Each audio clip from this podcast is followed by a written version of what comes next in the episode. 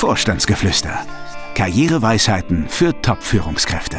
Mit einer neuen Folge. Hallo und herzlich willkommen. Hier sind wir wieder zu einer neuen Folge unseres Vorstandsgeflüsters. Ja, hallo, hier sind wir wieder. Und ich muss sagen, also ich glaube, so heiß wie heute war es mir wirklich noch nie. Ich weiß gar nicht, ist hier die Klimaanlage ausgefallen oder so? Also äh, wirklich brutal warm. In der Tat. Und dann kommt die Schwüle noch dazu. Aber gut, so ist der Sommer wohl hin und wieder. Wir gehen auf den Sommer zu, völlig richtig, ja. Sag mal, hast du Urlaubspläne, wo wir schon über den Sommer und Hitze sprechen? Urlaub? Was ist denn das für ein Wort? Also, Urlaub. Nein, also Spaß beiseite. Wer mich kennt, weiß, Urlaub ist für mich etwas ein Fremdwort.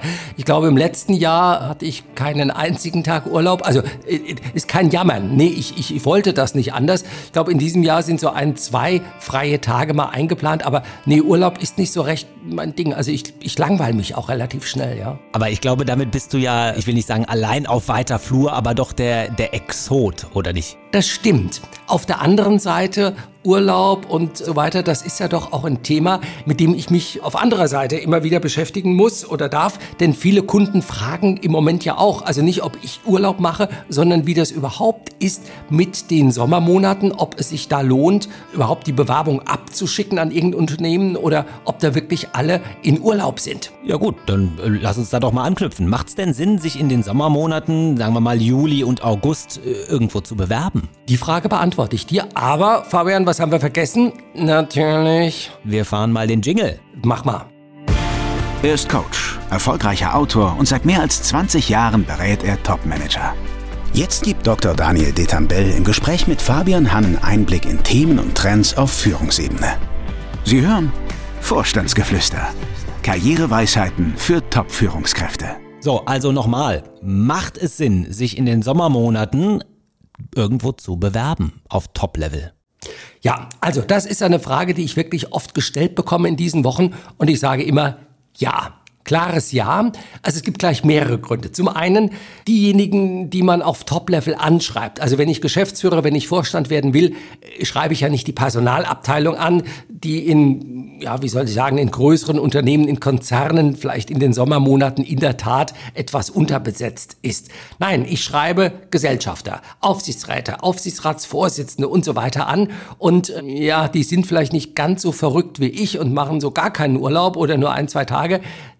Vielleicht waren die zwei Wochen, vielleicht auch drei, aber äh, Gesellschafter, Aufsichtsräte und so sind nicht wirklich dafür bekannt, dass die zwei oder drei Monate äh, auf irgendeine Insel fahren, Füße hoch und äh, einen Cocktail nach dem anderen schlürfen. Die sind paar Tage auch mal weg, aber ansonsten sind die dann da.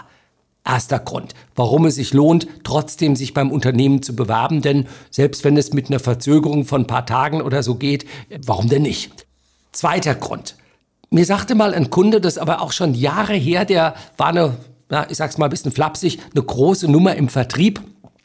Der sagte mal, er hätte immer gegen den Strom gehandelt. Also, er hätte, wenn er jemanden erreichen wollte, abends nach 17 Uhr angerufen. Er hätte am Freitagnachmittag angerufen, am Montagvormittag. Er hätte mitten in den Ferienzeiten angerufen, weil er sagte, die anderen haben das nicht gemacht. Und damit hatte ich immer bessere Chancen, an die Leute ranzukommen. Und ich hatte einfach nicht so diesen, diesen harten Wettbewerb, wenn es darum geht, wem schenkt man gerade seine Zeit.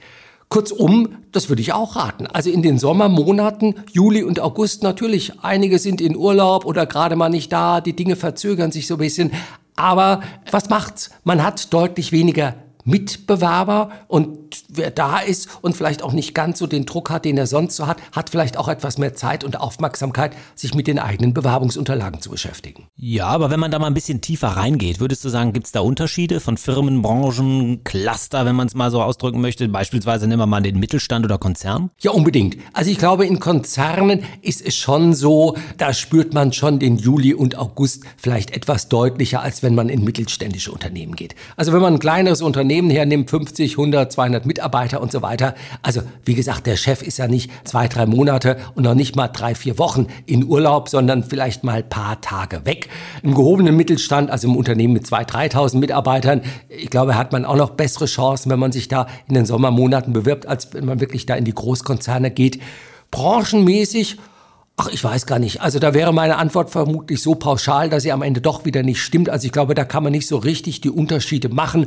Aber kurzum, würde einfach sagen, man bewirbt sich und wenn man damit rechnet, dass es vielleicht ein paar Tage länger dauert, bis jemand antwortet, ist doch auch okay. Ja. Ja, vor allen Dingen unter dem Aspekt, dass man womöglich ja das Gespräch nicht alleine führt, sondern mit mehreren und man da wechselseitig im Urlaub ist. Aber die individuelle Situation spielt doch aber dann auch eine Rolle, oder nicht? Also ob ich da freigestellt und bald raus aus dem Job bin oder ob ich ungekündigt bin und mich einfach mal umschauen möchte. Genau so ist das. Also wer Zeit hat, Gott, ob der dann unbedingt am 18. oder 20. Juli seine Bewerbungsunterlagen auf den Weg bringen muss und will oder ob der nicht dann doch sagt, Gott, also ich warte mal äh, das Ende der Ferienzeit ab und schicke meine Unterlagen erst Ende August, Anfang September raus. Also klar, das ist schon zu bedenken. Das ist auch das, was wir unseren Kunden raten.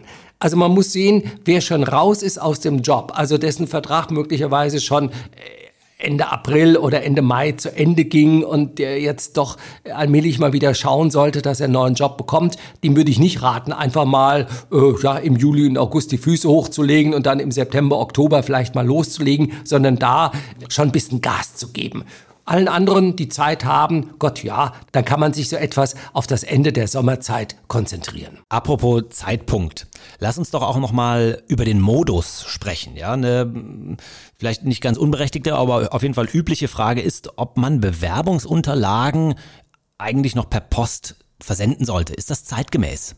Nein. Oder doch? Also, es kommt auf die Zielgruppe an. Also, die Frage bekommen wir ja auch immer mal wieder gestellt, weil wir ja, wir verschicken eigentlich in der Mehrzahl nach wie vor die Unterlagen unserer Kunden per Post. Das klingt altertümlich fast wie aus der Zeit gefallen und viele Kunden und Kundinnen fragen mich das auch und sagen, ja, wirklich noch per Post? Also, hm. Und dann sage ich immer, es ist schon richtig, klar. 99,9 Prozent aller Bewerbungsunterlagen werden heutzutage per E-Mail versandt. Per PDF ist auch klar, denn in 99,9 Prozent der Fälle ich übertreibe vielleicht etwas, aber in der deutlichen Mehrzahl der Fälle auf jeden Fall, geht man ja an die Personalabteilung. Oder man schickt die Unterlagen dem Headhunter, dem Personalberater. All diese Personen in der Personalabteilung, in der Personalberatung, die wollen die Unterlagen per E-Mail. Denn per E-Mail, man kann das alles viel leichter bearbeiten, abspeichern etc. und so weiter. Aber wenn man sich auf Top-Level bewirbt, wenn man einen Aufsichtsratsvorsitzenden anschreibt, wenn man einen CEO anschreibt, vielleicht auch Personen anschreibt, die eben nicht 28 und wahnsinnig hip sind, sondern die A, wenig Unterlagen bekommen und die auch in einem entsprechenden Alter sind, in dem man sich über Post noch freut. Warum denn nicht postalisch? Und man muss auch vielleicht eines nochmal sehen, das macht einen ganz anderen Eindruck. Also hochwertige Unterlagen per Post geschickt, gut aufbereitet, macht einfach mehr her, schafft auch einen Vorgang. Eine E-Mail, die man da irgendwie durch die Gegend schickt und die dann nachher irgendwo in der Inbox oder gar im Spam-Filter landet. Also kurzum, ich glaube, man muss wirklich hinschauen, um welche Position bewerbe ich, wen schreibe ich an und dann muss man entscheiden, ist die PDF, die E-Mail-Bewerbung der richtige Weg oder doch postalisch. Alles klar. So könnte es gehen. Vor allen Dingen auch, wenn wir das, was wir in der letzten Folge ja betrachtet haben, dass Unternehmen, die teilweise mit Bewerbung überflutet werden, die hätten es natürlich gerne digital. Allerdings, du sagst, immer einen Vorgang schaffen, man macht sich auch bemerkbar. Ist das ein abhebendes Moment, würdest du sagen? Naja, unbedingt. Also man muss ja sehen, in den großen Unternehmen, wo wirklich zigtausend Bewerbungen im Monat eingehen. Also da, da sitzt ja heute gar kein Mensch mehr, der diese Unterlagen sichtet, sondern da ist ein Software, eine KI oder was auch immer vorgeschaltet, die die Spreu im Grunde vom Weizen trennt. Das ist natürlich bei Top-Positionen. Wenn ich Vorstand werden will, wenn ich Vorstandsvorsitzender werden will, Geschäftsführer, ist das natürlich anders, weil, also da schreibt man andere Menschen an, da entscheidet auch nicht ein Computer und daher, man hebt sich in der Tat ab und man schafft einen Vorgang. Das ist auch bei mir so. Wenn mir jemand einen Brief schreibt, der landet auf meinem Schreibtisch. Was ich dann damit mache, das ist dann immer noch mal eine andere Frage. Also natürlich wir antworten, aber ob ich das dann selber beantworte oder ein Mitarbeiter das beantwortet, das ist ein anderes Thema. Aber da kann man sicher sein, der landet bei mir auf dem Schreibtisch. Bei E-Mails, die man an irgendwen schickt, da weiß man nie so genau die Geschäftsleitungsassistentin ähm, filtert die diese E-Mails, bearbeitet die, die vielleicht schon vor oder was auch immer äh, passiert da. Also daher, man hat auch mehr Kontrolle, glaube ich, ja. Und wenn ich jetzt eine Rückmeldung auf meine postalisch versandte Unterlage bekomme mit dem Verweis, naja, schauen Sie sich doch mal auf dem Online-Portal um oder machen Sie es gerne digital. Ich meine, ist ja womöglich nicht ganz unberechtigt, weil wenn ich in der Personalabteilung sitze, dann will ich es halt voll digital haben. Also dann ist mir der Vorgang vermutlich nicht ganz so recht. Aber was machen wir mit so einem Verweis? Naja, also ich glaube, wenn jemand in einem Unternehmen Vorstand oder Geschäftsführer werden will und er schreibt den Aufsichtsratsvorsitzenden an oder den CEO der Unternehmensgruppe und der schreibt zurück, vielen Dank für Ihre Bewerbung, aber leider, leider ähm, haben wir aktuell keine Position zu besetzen. Gerne können Sie aber sich auf unserem Online-Portal informieren. Dort sind alle äh, Stellenausschreibungen zu sehen.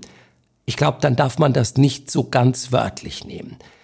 Ich glaube, niemand von uns hat jemals eine Stellenausschreibung auf einem Online-Portal eines Unternehmens gesehen, wo dann steht, wir suchen gerade einen neuen CEO oder äh, neuen DAX-Vorstand oder was auch immer. Also das ist, äh, ja, ich sag's mal etwas flapsig, das ist einfach Kokolores. Das ist dummes Zeug. Das ist eine Standardformulierung, die wählt vielleicht jemand, um in seiner E-Mail oder in seiner Rückmeldung da nicht nur zu schreiben, wir haben nichts für Sie, sondern um ein bisschen nett zu sein oder ähnliches. Aber ich glaube, ganz so wörtlich darf man das nicht nehmen. Top-Positionen erscheinen nicht irgendwo auf einer Internetseite von dem jeweiligen Unternehmen. Letzte Frage hätte ich dazu noch. Nehmen wir mal an, wir hätten alle E-Mail-Adressen von Gott und der Welt. Würdest du es dann nicht trotzdem per E-Mail schicken? das ist eine gute Frage. Also ich glaube nein. Denn also ich, ich sag's mal so, ich bekomme am Tag, ja, an Tagen wie heute 100, 110, 120 E-Mails. Wenn ich jetzt den Spam abziehe, also ab und zu kommt auch mal so eine E-Mail, da äh, frage ich mich auch, was ist das eigentlich? Aber dann bleiben immer noch 80, 90 E-Mails übrig, die ich auch alle beantworte irgendwo. Aber ein ganz anderes Gewicht hat ja eine, eine Bewerbungsmappe oder etwas, was auf einmal auf meinem Schreibtisch in ausgedruckter Form landet. Also ich habe heute noch, ich weiß noch, als der 8er BMW damals rauskam, bekam ich da irgendwie so von BMW so eine Hochglanzbroschüre zugeschickt. Ich glaube mindestens 80 oder 90 Hochglanzfotos, toll aufbereitet liegt heute noch bei mir im Regal. Ich habe es einfach nicht weggeworfen. Das ist anders als bei einer E-Mail. Die liest man und wenn man wenig Zeit hat, dann verschwindet die auch aus dem Blickfeld und dann rutscht die irgendwann mal in einen Ordner und dann hat sich das Thema erledigt. Und man muss ja auch noch mal sehen, zu glauben, dass Bewerbungsunterlagen nur digital bearbeitet werden. Das mag in der Personalabteilung sein, aber nicht auf Top-Level. Also die werden ausgedruckt. Der Aufsichtsratsvorsitzende guckt sich das Ding nicht nur per E-Mail an, sondern wenn er es per E-Mail bekommt, die Mitarbeiterin druckt es vielleicht aus, legt es ihm hin und wenn der Drucker dann nicht so gut ist, sieht es auch nicht so gut aus. Also ich finde, man hat wirklich als Bewerber bessere Chancen, wenn man selber gleich für diesen Vorgang sorgt, indem man ja die Dinge ausgedruckt dem anderen zusendet. Schön bleibt aus meiner Sicht ähm, nur noch ein Thema offen. Unsere heutige Weisheit. Die haben wir auch noch. Und in der geht es nicht um E-Mail oder Post, sondern es geht um Bewegung. Die philosophische Erkenntnis. Ich habe einen Satz mitgebracht. Ja, ich lese den einfach mal vor. Es ist die Bewegung, die Körper und Geist gesund hält. Und von wem stammt dieser Satz? Ja, das ist ein Satz des chinesischen Politikers, Kaufmanns und Philosophen Lü Bewei, der im dritten Jahrhundert vor Christus lebte. Er schreibt, ich zitiere mal den Gesamtzusammenhang, fließendes Wasser fault nicht. Türangeln werden nicht wurmstichig, denn sie bewegen sich. Gleiches gilt für Körper und Geist. Was meint er damit? Denn ähm, also es geht ihm ja vermutlich nicht nur ums körperliche, um die körperliche Fitness, oder? Völlig richtig. Also mit der Beweglichkeit des Geistes, die Lü Bewei neben der körperlichen Bewegung empfiehlt, dürfte wirklich gemeint sein, dass der Mensch offen und zugewandt lebt. Also dass er immer bereit ist, etwas Neues zu lernen und das Gelernte im Leben auszuprobieren und umzusetzen. Also eine lebendige Persönlichkeit ist in ständiger Entwicklung begriffen und folgt in ihrer Lebensführung ohne dass man sich verbiegt, aber dann doch dem Wandel der Zeit. Das hält jung, das hält wach und seelisch gesund. Und das ist doch mal ein schöner Schluss. Ich wünsche Ihnen und uns eine lebendige Persönlichkeit. So ist es. Schöne Zeit, bis zur nächsten Folge. Tschüss. Haben Sie Fragen? Dann schreiben Sie uns. Info at vogel-detambell.de Alle Folgen finden Sie auch auf unserer Internetseite www.vogel-detambell.de slash podcast. Vorstandsgeflüster Karriereweisheiten für Top-Führungskräfte.